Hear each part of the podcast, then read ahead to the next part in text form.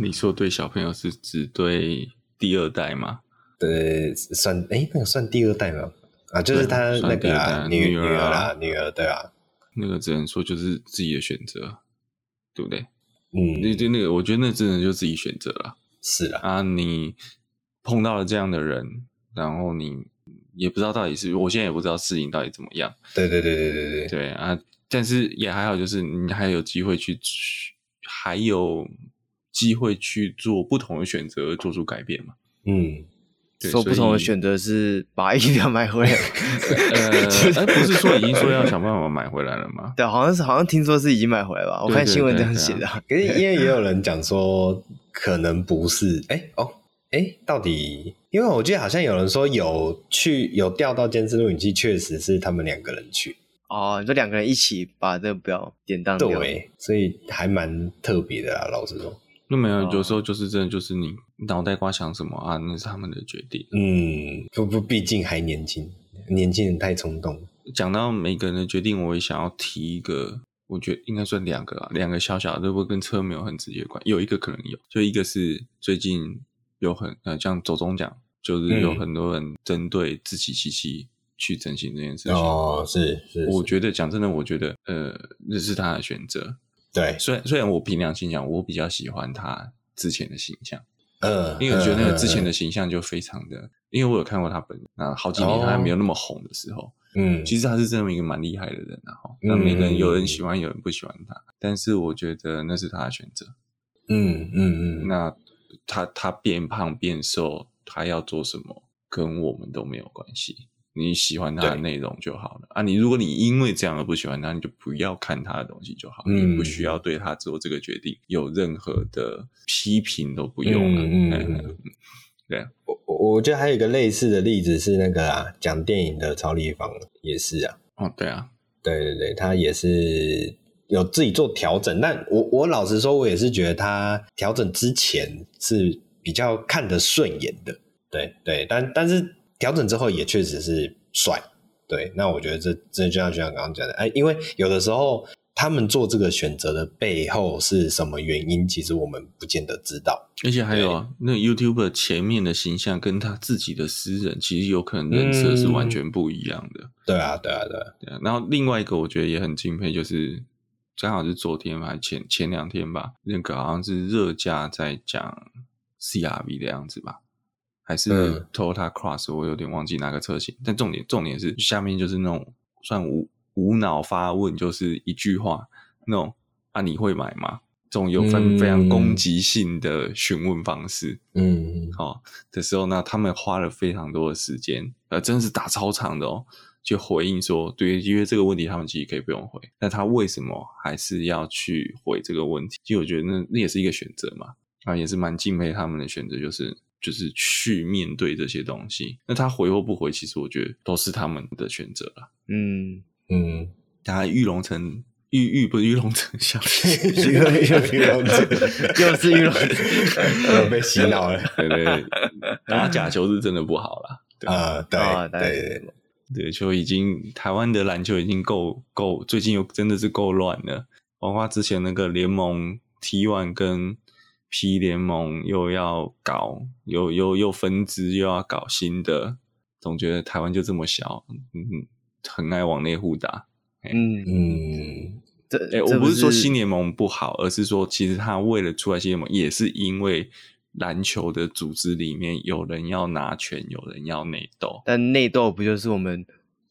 刻在华人的血液里面的，哎、欸，我得说 真的是这样子、欸，哎、这个，嗯，你常常在看国外，有时候蛮深刻的体悟，就是在国外你会看到，可能像印度人，我只举个例子，不是说他们不会内斗，而是他们会先一起对外，嗯，那对外拿到之后才开始内斗，嗯，然后但是真的很不幸的，在华人你会看到很多状况是还没开始对外，华人先把自己另外一个华人斗倒，嗯嗯嗯，旁边人只要等就好。最后一样你就撑不起嘛，因为人数不够啊。哦，对啊，啊，所以所以好来，那就来讲我们这次的大题，就是我们来讲红海这个策略大联盟 M I H，然后当然红海科技日，我觉得这是真的，呃，刚好这个礼拜红海科技日有一些东西蛮有意思的啦，嗯，可以来聊聊。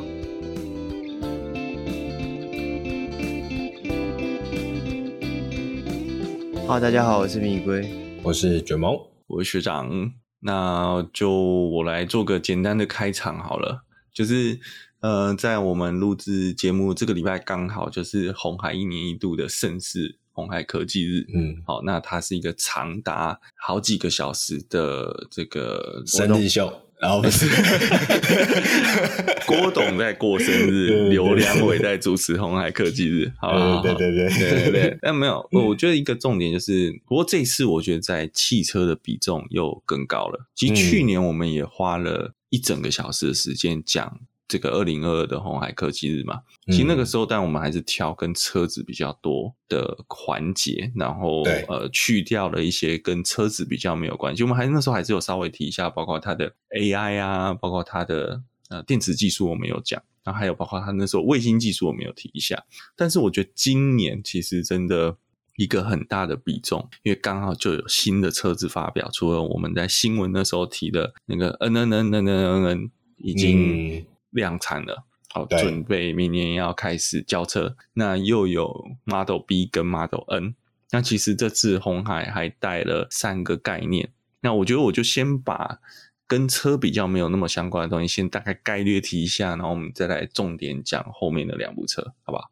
嗯，好。那其实红海这时候，当然这次科技日，它带了三个概念，就是第一个是 Smart City，好，智慧城市跟 Smart Manufacturing。嗯智慧生产、智慧工厂跟 Smart EV，、嗯、那 EV 就是我们的 Model 系列了哈。嗯，那这次其实我说为是这次真的车子比重很高，就是它一次就是展出来了五个 Model，对不对？就是、嗯、呃，我们知道 Model C、Model B、Model N，然后这 Model N 就新车了，还有 Model V，之前看到皮卡，还有 Model T，啊，Model T 其实反而是走最快的哦，它已经在路上跑了，对，已经在营运了。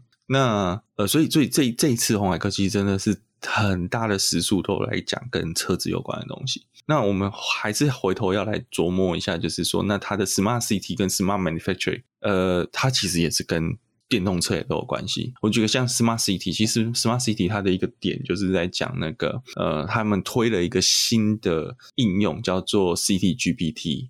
其实就是一个生成式 AI，然后它要达到的就是一个跨城市的协同平台，上面有资料中心的资料，结合生成式 AI 里面，你可以跟它用问答式的去咨询资料。那我觉得它用了一个很好的例子，就是因为你现在 Model T 这台公车已经在高雄有在营运了，嗯，所以你就会有这个公车在运行的资料库。那它就可以及时用生成式的去生成式 AI 去搜取、去过滤、去组织这些很庞大由 Model T 供应反馈回来的数据资料。嗯，那在这里面这样就当下就做了一个 demo，就是说，诶，那 Model T 那个这个这个 Chat G Yes 不是 Chat City GPT，嗯，虽然我觉得这个名字非常的怂，而且很没有创意，对，很硬要，就是 City GPT，你跟我讲一下现在。有哪几台车在什么乡镇正在运作啊？那个在跑一下跑一下，他就回答说：“诶，这这边这边有哪几台公车？然后它平均时速是多少啊？这边数字都显出来。”但我觉得有一个蛮有意思，就是说，那你可以告诉我说，这几台公车里面有哪几位驾驶可能呃，不会说不是，他说那这几台公车里面的营运状况，你可不可以提？给我一个呃，我后面可以让营运更好的改善计划。然后它里面，但我先不管这个 case 是不是真的，它有可能是一个故事。那 anyway，我觉得它一个重点就讲了说，那个 City GPT 就话说，诶，有几个驾驶可能建议需要再加强培训，原因是因为它的加减速居值可能会让就是过于过强的居值。频那个频率蛮高的，那可能会让客人产生不舒服的体感之类，叭叭叭叭这样。那我觉得这就蛮有意思的，但是我个人是觉得这好像有点像是一个 say 好的题目啦。嗯，就是它是一个情境题。不过我觉得重点是它不是不管它是不是真的，但是重点是它拓画出他想要这个营造的一个呃跟交通工具结合的。这种生成式 AI 的写作方式，对，好，然后其实它的概念是说，这个东西也不是只有说你说这种企业用得到，其实企业的老板可以借由生成式 AI 去生成呃比较多的呃，你可以让你的公司营运更有效率。企业的员工也不要把 AI 当敌人，它不是来取代你，它是要来让你的工作可以更有创造性。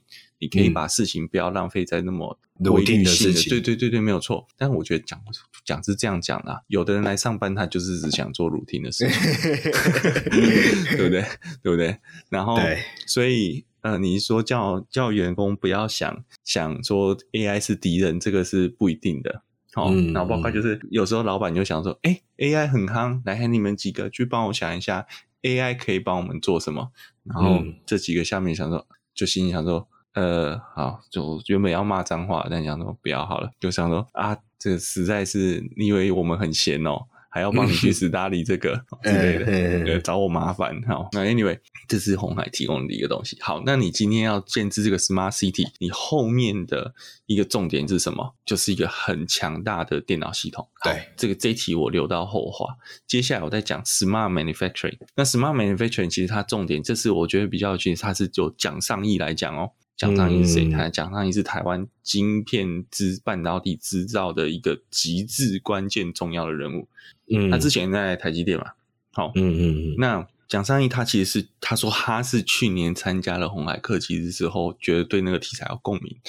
一个月后，他就加入了红海。我是觉得应该更早，他就在谈这件事情了啦。那 anyway，他他他他讲到一个点，就是呃，以前都以前做晶片都是要，尤其他用车子的系统来讲，我们车子其实有很多集成式晶片嘛。啊，其实这些集成式晶片，或者是我们物联网晶片，其实它的架构都很相似，就是它有一个中央处理器，有一堆 sensor，有网络的部分，然后兜起来。但是里面可能就会开始针对我今天是要物联网，我今天是要汽车用的，它会做不同带不同的 sensor，那就变成每一个要做这个晶片的公司，它都要从头开始设计。好，那它现在其实就是要有红海来做这样的概念，就是它今天可以这部分在切，把这个系 SOC 这个系统晶片做切割化。然后把它变成模组化，然后红海的团队可以经针对这些晶片的需求，不同的客人去帮忙他们生成他们客制化的晶片，加速整个晶片开发流程。所以那些那些客人就不用自己养一个完整的团队，他只要有可能几些关键性的部件的晶片设计团队，跟系统整合的的有系统整合概念的工程师或团队，那就可以跟红海这边帮忙做细部设计的团队一起合作，然后加速你这个。晶片设计的周期，然后去投片，然后这甚至你这个产品还可以结合红海的呃板端的生产，去更快的推产到产品线上。那在这个后面也要依赖什么？也是要依赖庞大的运算能量。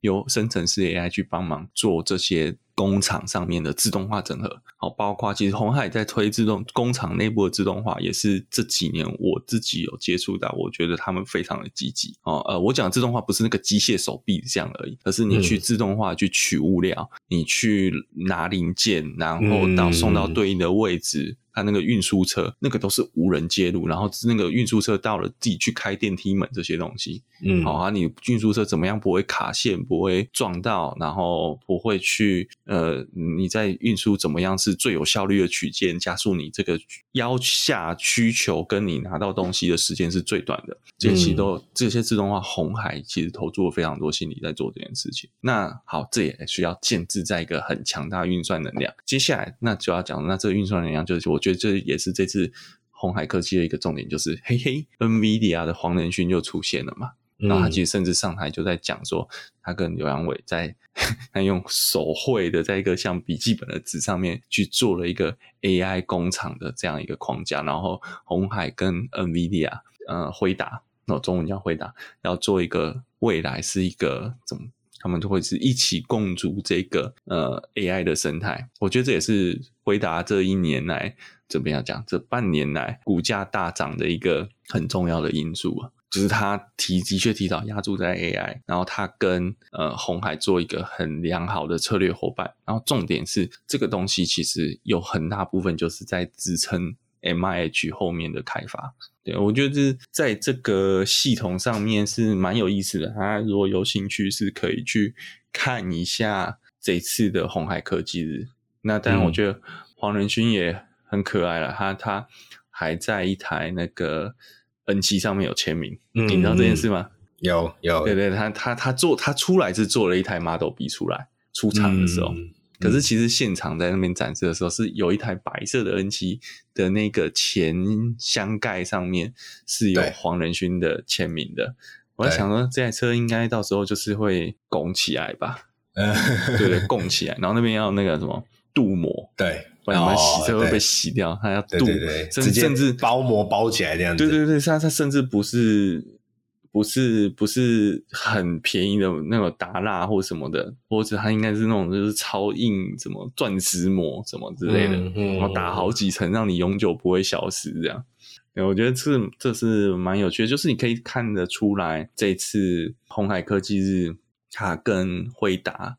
这两间公这两间公司的紧密结合，嗯、对，嗯、但是很不幸的是，股民们不买单，哎，是哪一间不买单？两间都不买单，哦、都不买单。对，然后那个马马斯克又乱放话，然后就害我特斯拉股价要跌了快十趴，电动车相关全部跌了。嗯，对，所以我觉得是大家可以去看一下。然后，当然，红海科技，我觉得一个比较可惜的部分就是，我觉得里面我在看几个章，不过这跟车子就比较没那么关系了。但是，我觉得这是一个你今天在发表车子的时候一个很重要的概念，就是你在介绍的那个人的口条是不是好，是不是生动。其实，我觉得这次比较可惜的是，鸿海科技是大多数的主讲人，我觉得他们是。当然是技术或是领导力没有问题，可是今天在 present 在在这种秀场上面，真的还是跟国外有蛮大一个落差，嗯，对，我觉得稍微可惜的地方。那我觉得不过也有可能是老板想想要引自己想要 enjoy 这个感觉，然后其实这也是他们很兴奋，因为他这是他自己带出来的案子嘛，嗯，不可讳言，一定会有这种状况。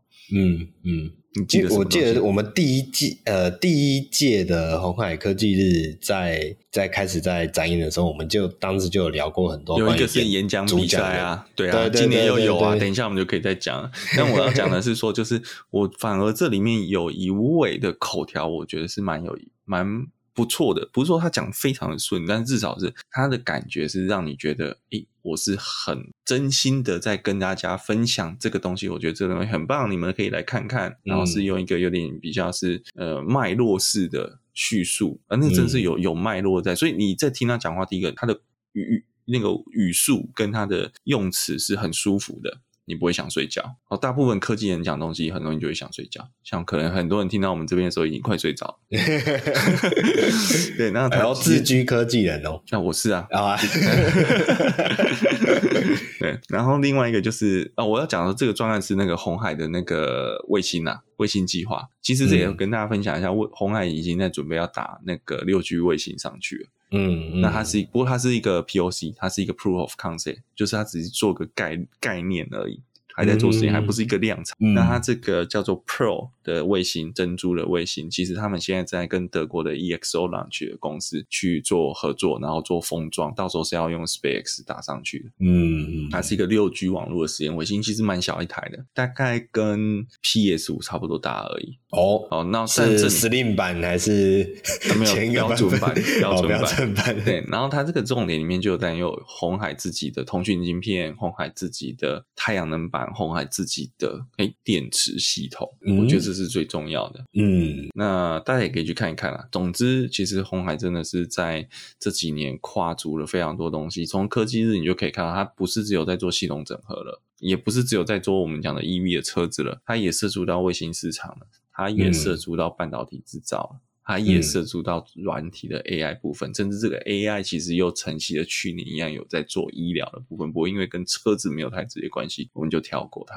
嗯嗯。嗯那我觉得最终回归就是，那我们在这个红海的科技版图下面，我们看到了什么成果？就是、嗯、呃，我我们先前有看 N 七，N 七是 Model C 嘛？对。那 Model E 跟 Model B 其实去年就出来了，对不对？对但是 Model E 第一年就出来了，跟 C 系一起出来的。对对对，但是 E 到现在还没有一个比较具象化的产品。对，所以说它有，我们今天在鸿海科技有看到样车，可是我们没有细节。对，呃，只知道它是一个可能大概约略五米车长的车，好，然后轴距里面轴距很舒适，那它又对标，可能是对标像 S Class。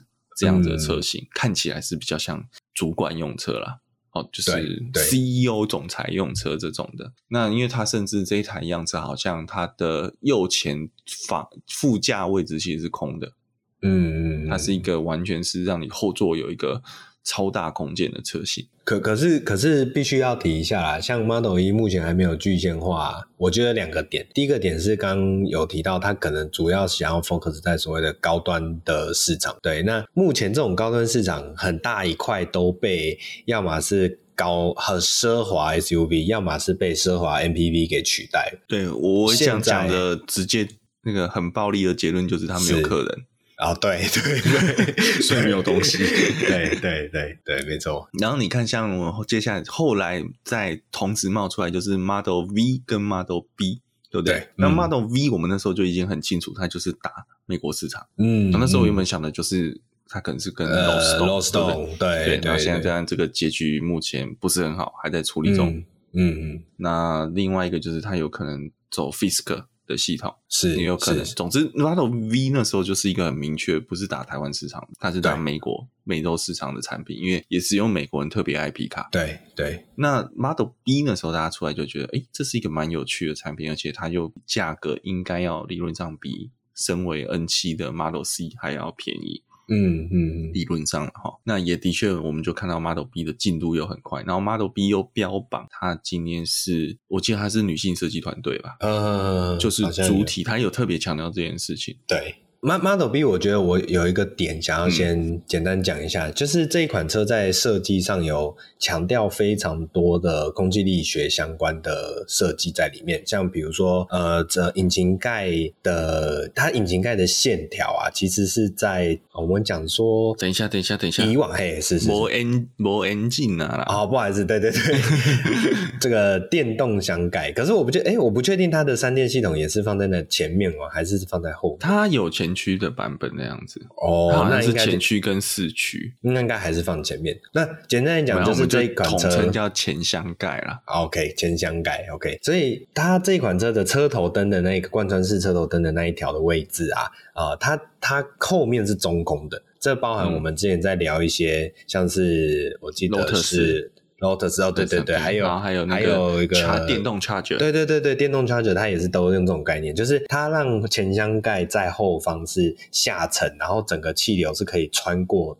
车子的正面去营造出。举一台不是油车，哎，不是电动车，是油车，但是也这样设计的。嗯，保时捷九九二 GT 三啊，嗯，是是是，所以这样子的设计其实可以让整个空气力学具有很大的提升。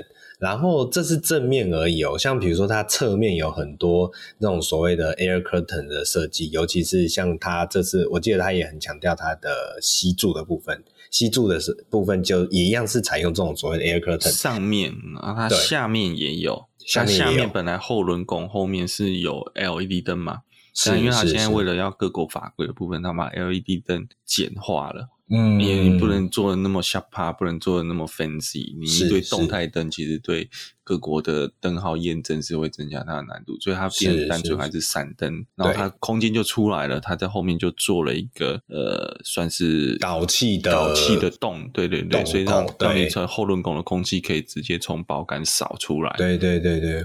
这些设计啊，其实这些设计在一开始在设计放进去的时候，它不是太困难的事情。但其实我们很少在呃比较贴近一般市井小民会接触到的乘用车去看到。我自己在推测以前也有这种空间性的问题，因为你要把很多空间去让出来走这种所谓的空洞。但是相对来讲，它就会往内，你要么往内压缩到车内的空间，要么往外去影响到呃外部的细节，呃视觉的细节。那但是它还是一样在这款车加导入上去，我觉得有几个面向可以去思考了。第一个就是电动车的空气力学比起呃汽油车来讲是更为重要的。哦，这个重要的论述，尤其是小车哦。对对对对，这种重要的论述是说，以前在汽油车上面做空气力学是为了性能更好，但是呃在电动车上面，它其实是为了。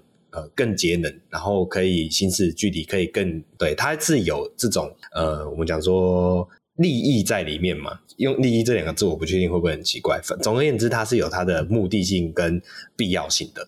对，那就像刚刚学长讲的，你小车本身能够承载的电池的体积就是会比较小，所以这种呃这里少一点，那里多一点这种事情累积起来，积少成多，积沙成塔的这个关键，其实往往会影响到小电动车的续航里程上，对他来讲是一个很重要的事情。对，而且尤其在我们一直在讲小车最大，小型电动车最大的呃弱点就在于它小，嗯、因为它小，所以它电池无法装大，它没有办法像你现在 BMW 的 EQ 系列就是很暴力的，对，我就是把电池弄大，然后来做到号称七百公里的续行里程，它也是真的办得到。它就是用电池，人家一放一百瓦的，我就放一百一十几瓦，我就是把电池干大十趴，对，好。那让你达到这个大大家会觉得是电动车的短板，但是小车就没有这个空间上的奢华的余裕嘛，所以你就知道，对对对，mini EV 的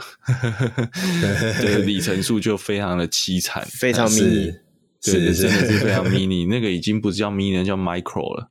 对对，那个里程已经是 micro 等级了，就真的是你变成是一个纯都市用车，嗯，而且可能还不足以一天真的比较用力的去摧残它。嗯嗯，哎，我不知道有没有拿过 mini EV 跑山过了没啊？那可能会不会配完一趟一零六就没电了？配得完吗？呃，也没有，一零六应该可以，北移可能会有，北移全段可能会是个问题。因为电动车全力冲刺的时候，那个下降的速度会很有焦虑感。对 对对，那它下坡可以用滑的啦。不是啊，哦、可是你因为你你如果是折，我跟你讲就在这边是在跑山的话，就算你下坡，你还是会踩电门嘛。对啊，对啊，你你还是没有那么多余裕去做回冲嘛。嗯嗯，对啊，所以、嗯、呃，这是一个小型电动车的困境，对对，对，弱势跟困境，对，对，所以 Model B 它就的确会在这边反而是。这个空气力学会对它帮帮助非常的大，是是是是，对对，就像你讲的，对。而且虽然我们刚刚讨论到它的这些设计会使整台车的内部空间可能会有所受到影响，但是其实这一款车本来就是主打。哦，年轻年轻使用，年轻化的使用，对对对，Young Couple 的这种概念。讲的就是 Young Couple，对，黄仁勋讲的，对啊，哎，对对，黄仁勋讲，对啊，所以其实车内的空间很大程度是一个可，我们讲说可牺牲吗？用可牺牲有点，嗯，好像有点负面，妥协啊，对对对对对，可妥协的状态，对啊对啊，没错。好，那另外一个再来另外一个点就是，其实你从这一款车的侧边去看，你可以发现它的轴距是非常大的，嗯，对，那这也是。是电动车的一个优势啦，所以你可以减少掉非常多一些复杂的呃传统燃油车会有的机构件，那也就可以把这个轴距尽可能的往外拉。所以即便是这样子的车身，它已经可以想象到会被压缩的这个状况下，但是因为你轴距整个拉开了，所以你车内的空间其实是更为完整的，更为实际体感上可能还是会是非常足够。所以这也是这一款车一个很大的一个重点在。里面我这样子觉得，对，我觉得还有一个重一个点啦，就是其实这一次展出来 Model B，我蛮强烈建议各位朋友去看一下相关影片。不过哪一个车评讲的都好，没有关系，去看一下它这台车。原因是因为第一，它已经是一个准量产形式了。所以跟一年前我们看的概念车，其实有还是有蛮多细节上有所不同。嗯，包括方向盘，包括中控，包括外部灯灯型，对后视镜啊，对后视镜我要吐槽一下，为什么电子式后视镜的那个那一幕是完全没有整合感的？就像放一块平板在那边，没有，因为它量产版是用呃车外后视镜啊，传统的镜片呢、啊。没有，他说他应该是都可以选吧。可以选吗？我觉得他到时候应该是一个 option，、呃、因为第一个啦，OK，我们还不知道 Model B 的客人是谁，可能是纳智捷、哦。其实纳智捷应该不意外是纳智捷。对，那应该说应该不意外，纳智捷会是其中一个客人。哦，对对对对。但是你说他有没有其他国外客户？可能有。嗯。然后其实甚至这个刘亮伟在讲的时候，他就说纳智捷这台车。当时他为什么？其实大家看跟一年前很像，是因为客人客户的反馈是不要改了，就这样，这样是最漂亮这个外形是最漂亮的。嗯，好、哦，所以所以代表其实他已经有客人了，好像蛮肯定一定有客人，已经有车厂要接、嗯。但我也觉得这个很大的机会就是纳智捷了哈。嗯嗯嗯，呃，纳智捷是其一。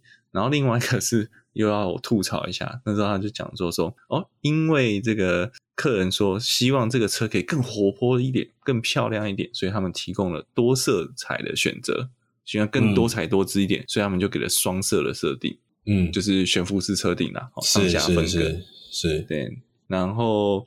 然后他其实也有讲到说，其实红海要打造这个 CUG，我会在这时候讲 Model B，是因为他说红海要打造 low cost 的电动车，低成本的电动车，但他还有强调，but not toy，不是玩意，就是他们在红海科技日的这个 slide 里面一个蛮重要的一个，我我自己看起来是一个蛮重要的点啦，对，就是他要打造的是一个便宜但是不 low 的车。他在凑谁吗？我觉得他没有 凑谁，但是我觉得他可能要对标的就是很多人会说，假设国产电动车好了，哦，我觉得很多人会对标中国制的电动车哦，是。那中国制的电动车，我觉得很多人的刻板印象，就像我们之前讲的，因为其实中国制的电动车早就快的、高的走得很快，但是也有很多很很品质出参差不齐的。那我觉得很多人对中国电动车的概念，或台湾人。在讲的时候，他会想到那一块去哦，包括我们在上前阵子在讲多德国慕尼黑车展的时候，在讲中国便宜电动车大举入侵，其实那时候就有蛮多的想法，并不是说相较于德国相对便宜的电动车，而是讲的就是那种很像玩具品质的电动车，嗯、也真的有这种东西啊，像那个是是什么一万一万块美金的双人座小货车。这种东西哈，对对，不是呃三万块台币就买得到的电动摩托车，是是是，对，哎没有，不是三万块，是一万多块就可以买得到电动摩托车，然后外观看起来很漂亮，可是里面结构很松散那种，然后可能也没有什么耐撞测试，一撞就散掉的。啊。但但就是说，红海的定位不是要做那个东西，嗯好。嗯嗯，然后当然他这次就讲到 Model B，目前这一款是单马达嘛，对，然后续行里程。续行里程五 NEDC 五百加啊，实际上加多少不知道。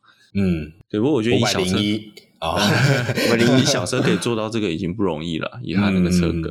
好、嗯，然后之后会有双马达的版本，然后零一百可以做到四秒内，它是说三点九秒。嗯嗯嗯，所以我觉得 Model B 是蛮有趣。当时看我就觉得，哎，这台车是蛮好看，尤其它过去的呈现颜色都是红色。好像觉得这个车型的确是一个很活泼就是设计给活泼、比较外放的人的需求的车车型。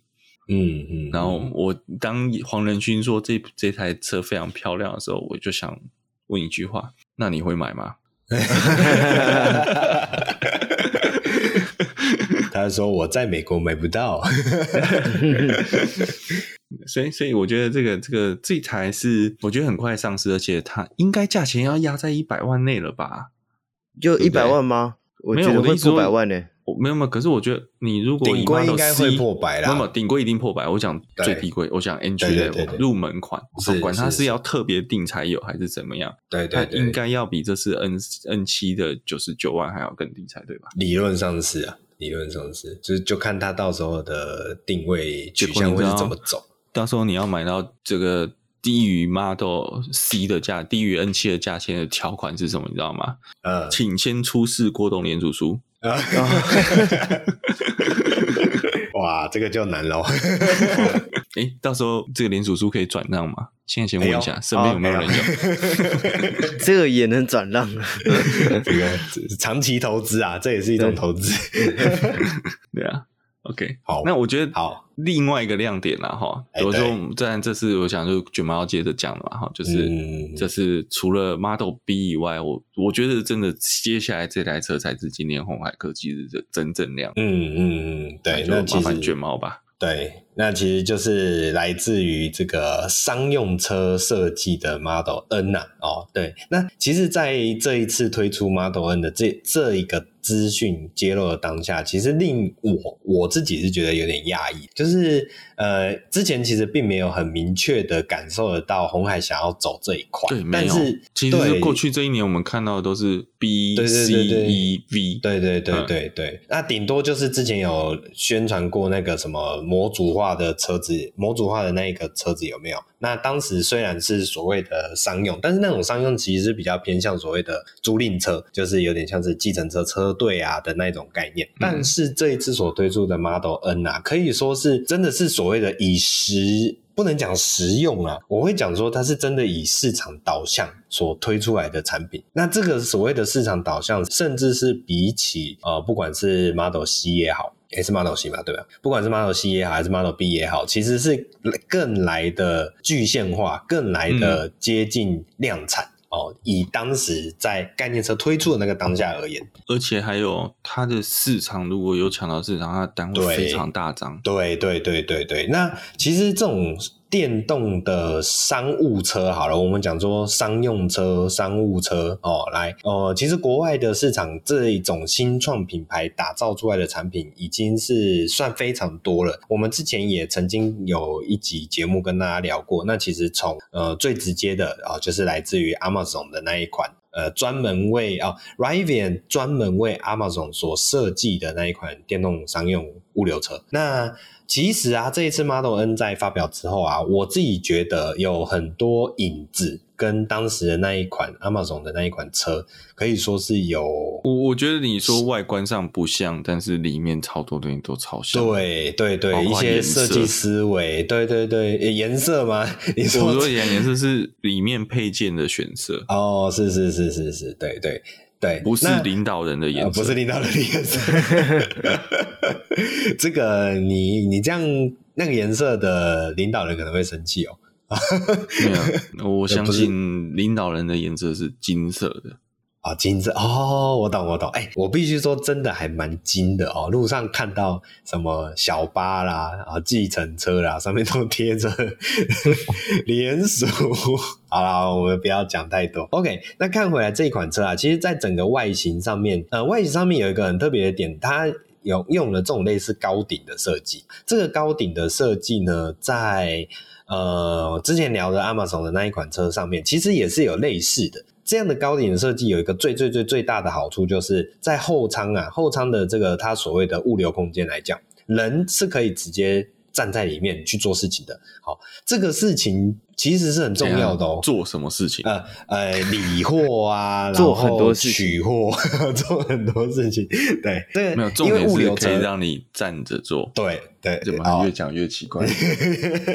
站着做，但是不会累。哎、欸、哦，这种物流车其实很大的一个重点，就是这个邮务室在后方，就是，货品都会放在后方的呃货仓空间嘛。但其实如果你的这个车顶不是高的话，你为了进去取货，你就会弯腰哦。虽然可能侧向空间是足够，但是你的呃立向空间不足够，你就得要弯起你的身子。呃，这样子其实长久来讲，对人体的不管是脊椎啊、关呃脊椎也好、腰部也好，其实是一个不太好的状状态。所以这么样的一个物流车的高顶的设计，其实是让整体的人性化来讲来得更为有所提升。那同时呢，其实也是让你的货物的容载其实可以有更多啦，这也是一个因素之一。那我自己想要分享一下的是，Rivian 看起来没有这么高顶，其实是因为呃呃它的呃那个叫什么前挡玻璃的角度。的设计，还有往上拉上车顶以后的设计的一些影响。那这一款车，因为它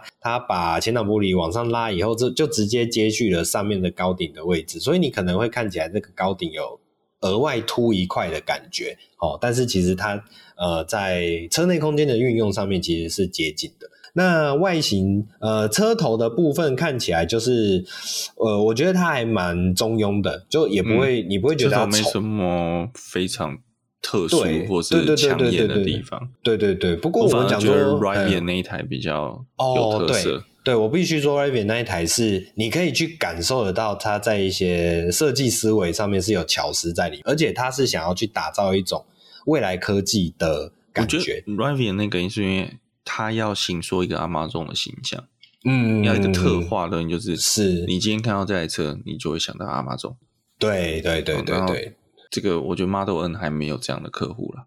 对对，因为其实啦，其实当客户进来以后哦，他就会有他自己想要的东西。所以我觉得以目 Model N 目前的设定来说，其实也算是保守牌。呃，也不能说保守牌，其实就是一个呃不不会太差的表现。对，那因为物流车来说啦，外形本来就。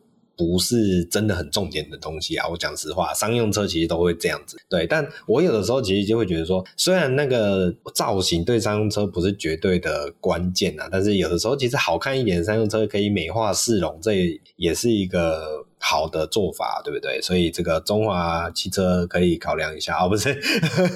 对，怎么他不都已经作为一台森林人了，还想怎样？是是，对对对对。好，会不会有可能到时候这还是贴中华出来呢？哎，我觉得不可能哦。其实不可能哦。行销牌的部分嘛。对对对，我我觉得不可能。对，这个就看后面他们有没有怎么样的规划。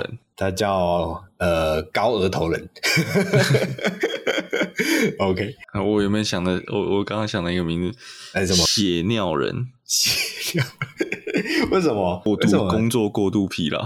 哦，听起来很可怜 的。听起来中环汽车有那么惨吗？哦，还是是？没有，我讲的是油务师运邮务师是一个很辛苦的行业。哦，对，我必须说，真的是对大家这个取货的时候可以。我想到有没有？甘苦人，甘苦甘苦人，甘 苦人。那后来我们来看车尾的部分。其实车尾的部分呢，我就觉得这个既视感非常的强烈。那就跟我们刚刚聊的这一个 Rivian 的这一款车来说，它的车尾造型设计非常的相像啊。我不知道是不是刻意的啦，但呃，往另一个方向想，那你车厢就是要设计的呃方方正正嘛。这种功能性车型就跟对对对对跑步游泳一样嘛啊，不就你说什么他做什么？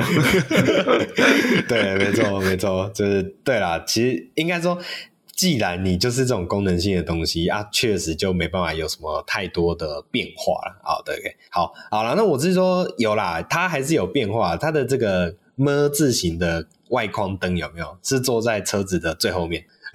啊，Amazon 的 Rivian 那一款货车是稍微前面一点点的哦，所以有一点差别。OK，那再来开口哦，它有强调一个很大的特点，就是这种卷帘式的后门嘛，嗯，卷帘式的尾箱门嘛，那这样子的话可以让整个开口极致的放大化，那也不会有这种呃传统后车厢侧开门呃可能会有一些安全问题。可是其实这个在早在美国的物流车很。早就都这样用，对，可是因为台湾的货车的都是就是后外箱的，对对对，集成式呃的另外装的外箱式的，对，所以你就变成要节省成本跟节省空间空间的状况，你不要压缩到那个收卷收卷点，就压缩到载货嘛，对，所以就变成开门。然后不就上礼拜就有那个人对对物流师被撞飞那个，不过但是我觉得那件事情是物流师自己不小心的。对对对对，反正就是某一间货运公司的这个物流师下车以后呢，他就诶跑去后诶，因为他停的地方我记得是一个蛮狭小的，只有双向道嘛，对，所以基本上他。停在路中间，它等于是停在路中间的状况了。哦，虽然它已经有靠边打双黄灯，但基本上占掉了那个顺向车道了。对对对对对。然后再来就是他来到后车厢的时候呢，他其实并没有去注意到，呃，他的对向来车的状况是什么，他就很自然的把后车厢的门侧开门打开，然后打开了以后，好像过没多久，就有一台车从。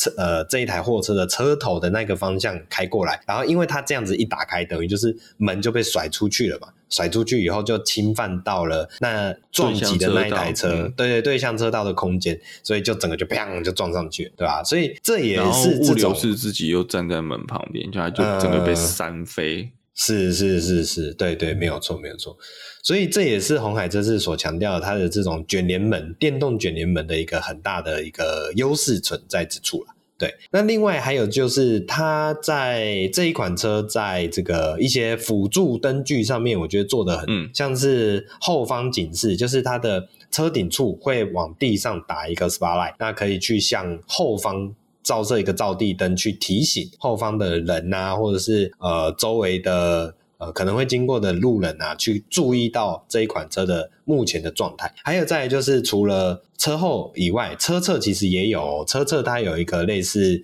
可能是想要告诉你说这一台的安全空间大概是多少。那你在经过它的时候，就可以去辨识到你自己的车子大概要。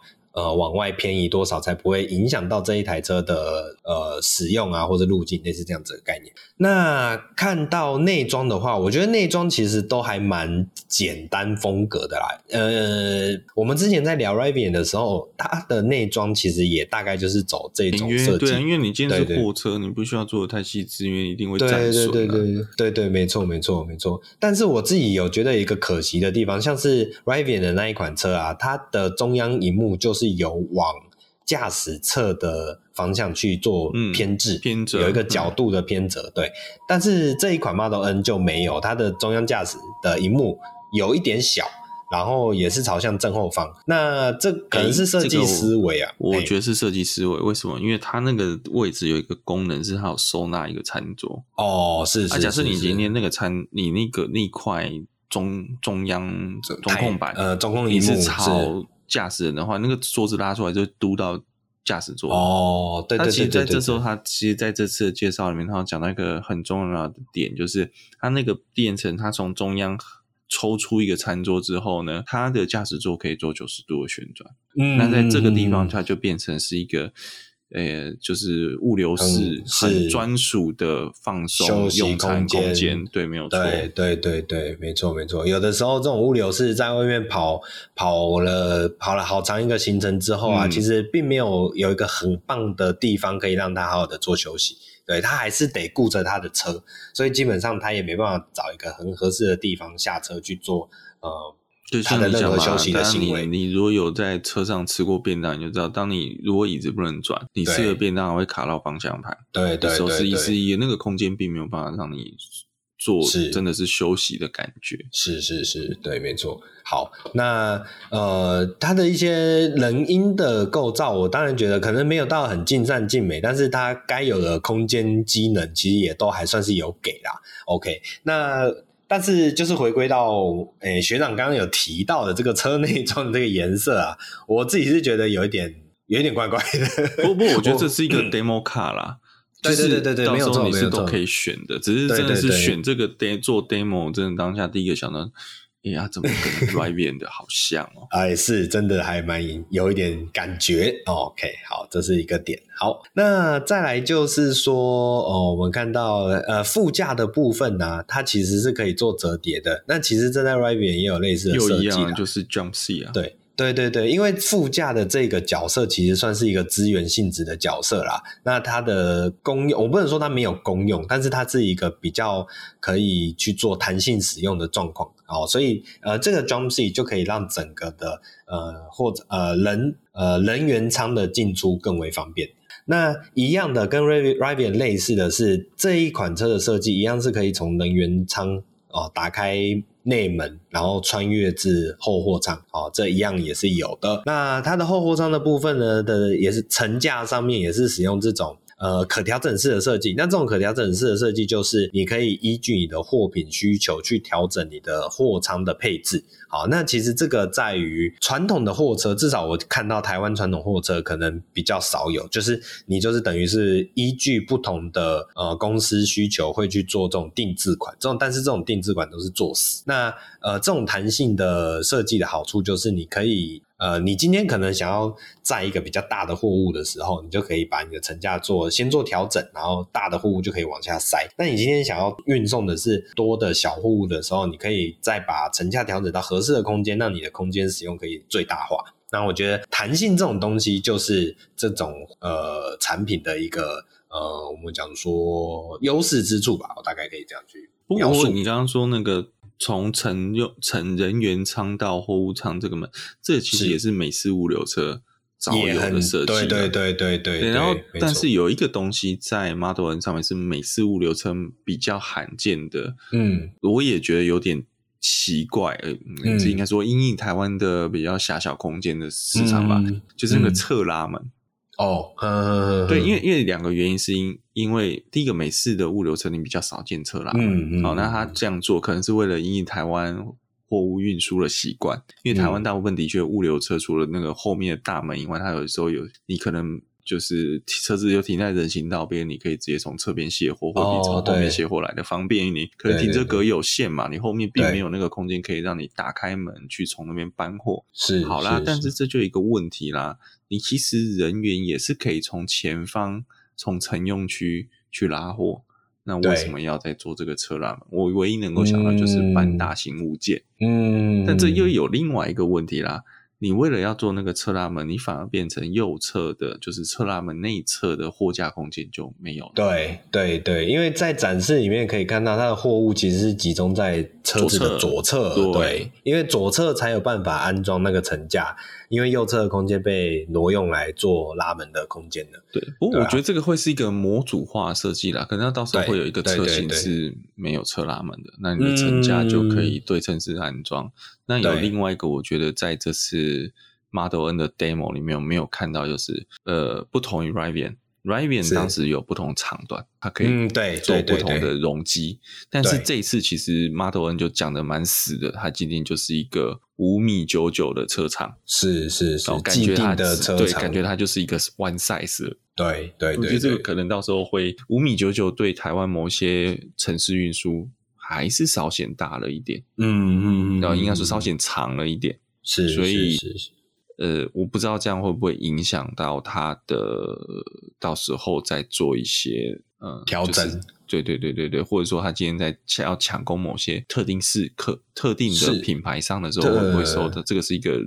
缺点是是是，我我我我我从另一个角度来看呢、啊，就是如果我们先聚焦在台湾市场的话，我觉得最主要它的目标还是在于那一些物流厂，对，不管是黑猫啊、黑猫、啊、嘉里大龙啊，对，或是家里没人啊，不是，对对，就是主要是着重在这些物流厂啊，那这些物流厂其实本来。自己的车型就是有大大小小，因为他们会依据不同的需求，我、嗯、可能是城际的运送，或者只是是呃城市内的交付哦，所以会依据不同的需需求跟功能，所以来呃挑选不同的车款，就是他们自己的车队本来就有这些差异，所以我自己觉得它的这种大型的五吨的设计，其实最主要还是在于城际间的运送是一个主要的功能性啊。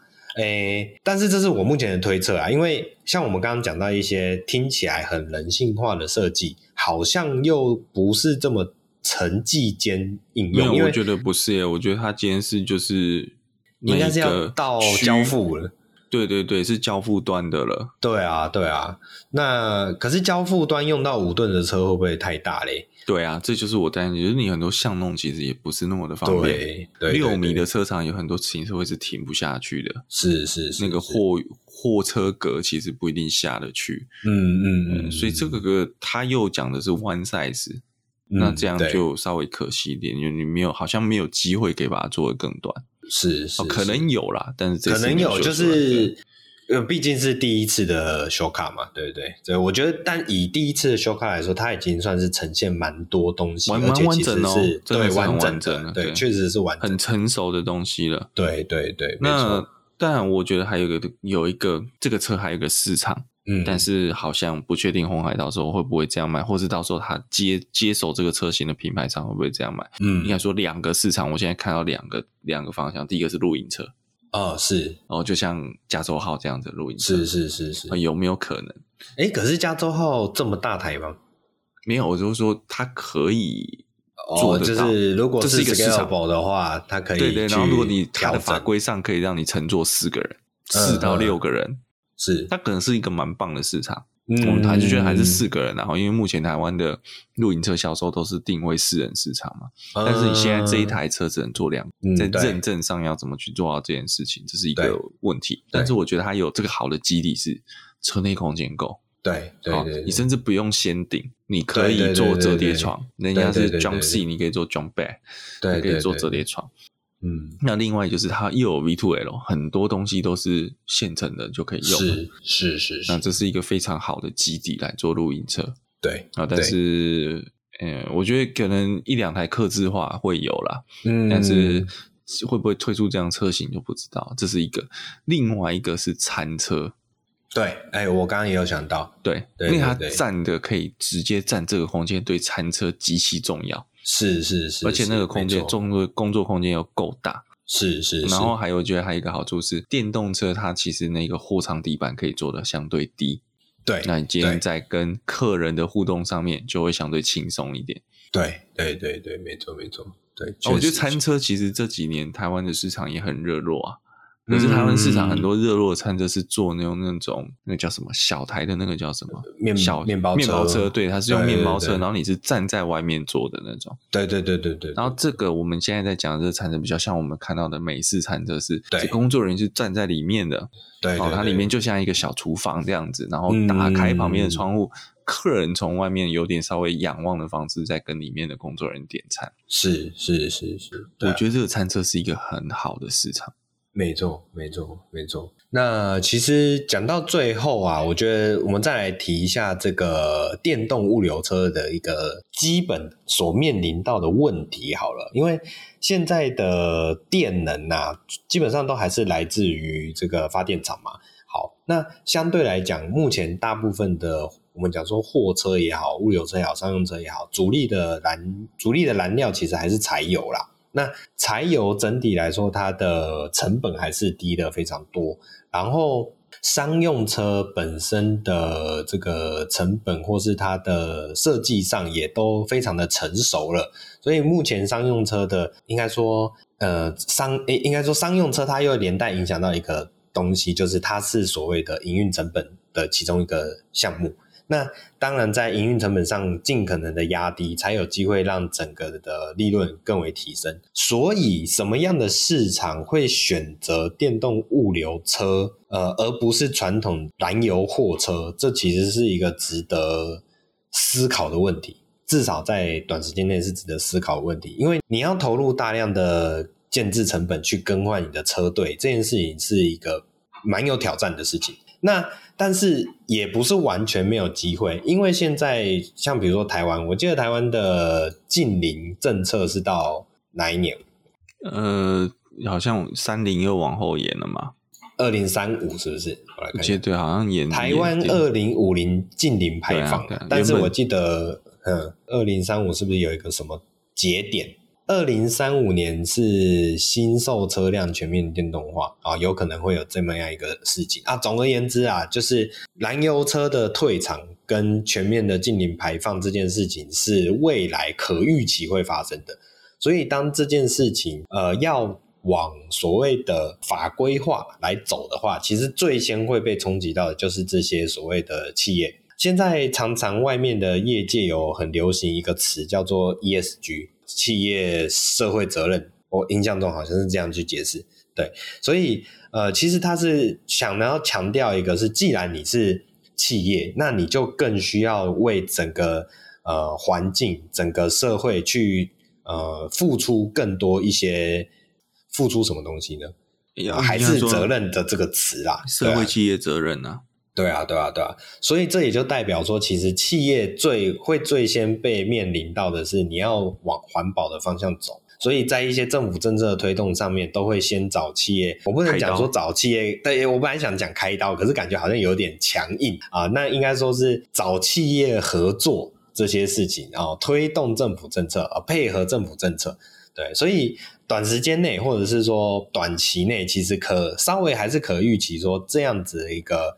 呃，产品是有它的可看性的，对，我自己这样、嗯。不过我说，嗯，M I H 他不看台湾市，不是只看台湾市场，嗯，是是是、哦。然后其实你刚刚讲 E S G 也的确，刘扬伟在鸿海科其实很前面，就也花了一些篇幅讲红海的永续经营政策，对，他也是要达到二五零五零 Net Zero 净零排放。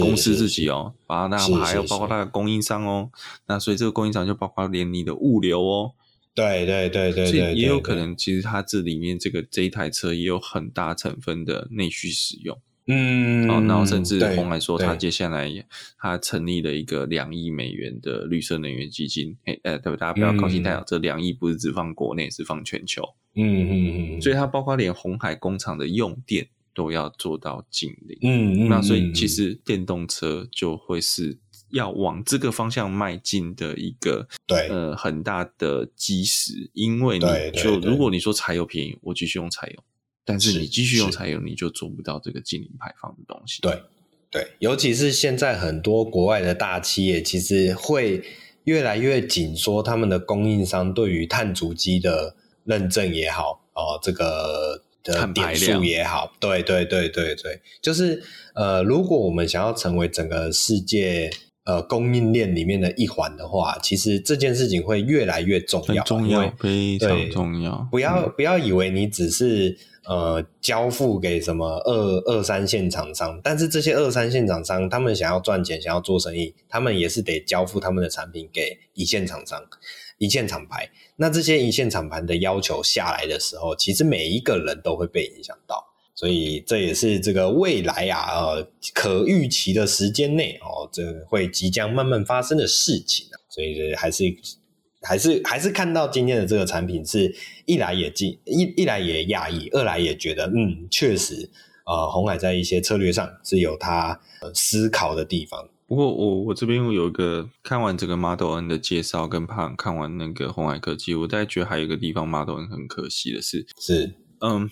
他对视线死角这件事情，并没有做出任何与现行车辆太大不同的地方。嗯、是，其实我觉得有一个很好修正的地方，就是那个副驾座，它现在已经做 jump seat 了，那是一个很大的通道嘛。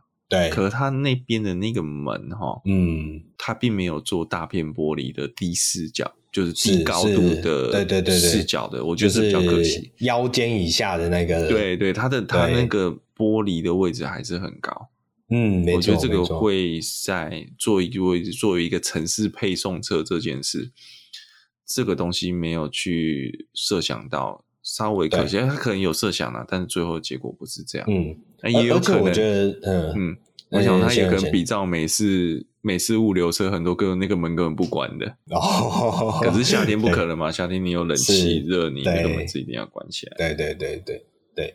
另外一个点是，我觉得它的 A 柱啊异常的粗壮，那有可能是因为高度的问题。呃，我可以理解它坐高比较高的话，呃，前方视野其实会有所提升，但是 A 柱毕竟是侧方视野，所以我自己有一点点担心。那他可能会觉得说啊，反正我车内有这个车外的监控荧幕啊，但是。呃，他的车外监控荧幕也是强调是环境，类似这样的功能。但我是觉得有的时候直接视野还是蛮重要的，蛮重要的，对对，因为那个警示的。反应是不一样的感觉，还有距离感的判断是不一样的。对啊，对啊。包括其实你刚刚我们在你刚刚就讲到一个那个后方的投射灯这件事情，然后说对后方车辆产生警示。我心里的想法是，如果后方警示有效的话，就不会有那么多人撞轿子车了，或是有人直接摩托车就去撞那个货斗嘛。没错，台湾就是三不五时都会在街街上看到这样的车祸。没错，没错，对啊。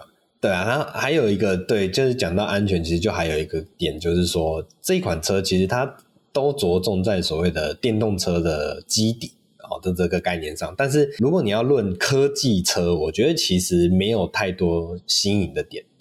不，呃，可以理解我的意思吗？就是它在对安全科技上面呢，但或是物流会使用的科技上面，好像一般般。有，我觉得有些是软实。嗯，叫做那个不是软，应该、呃、说是软式的东西在里面。好，包括你们看到说，哎、呃，你觉得 Model T 有什么很科技化的东西吗？那台公车也没有，哦、是是。但是接下来我们在 CTGPD 这边就可以看到，红海自己他把把如果把这台车变成物联网的一个终端，对对对对，这个东西是你今天在这个 demo 看不到，呃，但是他做得到，实但是他做得到的。对还有，对对，如果他今天在车子埋了红海自己的六 G。再结合我们刚刚前面讲的红海自己的六 G 卫星，对，这个也不是你单看这台车可以看得到的。对对对对，我觉得这个才是真正的重点啊，就是呃，把物流车电动化其实只是一个载体而已。对，那真正展现它背后技术来源的，就是会像是学长刚刚讲的，它怎么样去跟自己的不管是智慧工厂啊，还是所谓的智慧城市哦，或甚至是卫星这些。科技真正新潮科技的这个结合，我觉得才是真正重要的地方。好，所以今天整体看下来，整个红海科技日啊，我自己看到现在是真的可以去感受到，呃，红海集团它的这种我讲说雄伟性嘛，很讲雄伟性，好像听起来有点这个男性总裁爷爷。啊愿景，好，对，愿景跟视野确实可以去感受到在一些不一般的呃感受。对吧？那当然，这个毕竟是一个呃来自台湾的集团嘛，所以中中多多少少还是有些期待啦。那我们就是在期待红海啊未来的发展上可以越来越突破，然后可以有拿出更多哦、可以有意思的东西来，好让我们可以看到。那尤其是在车子这一块哦，车子这一块能够掏出更多有意思的东西，甚至是取得更多的客户的发展。哦，都可以让我们更多的话题可以继续做讨论。对，好啦，那以上就是我们本周的节目啦。喜欢我们节目的话，记得帮我们按赞、订阅、分享，不管是脸书啊、Instagram、YouTube、Podcast 各平台都可以帮我们做留言、按赞、评分。那我们就下礼拜再见，拜拜。拜拜。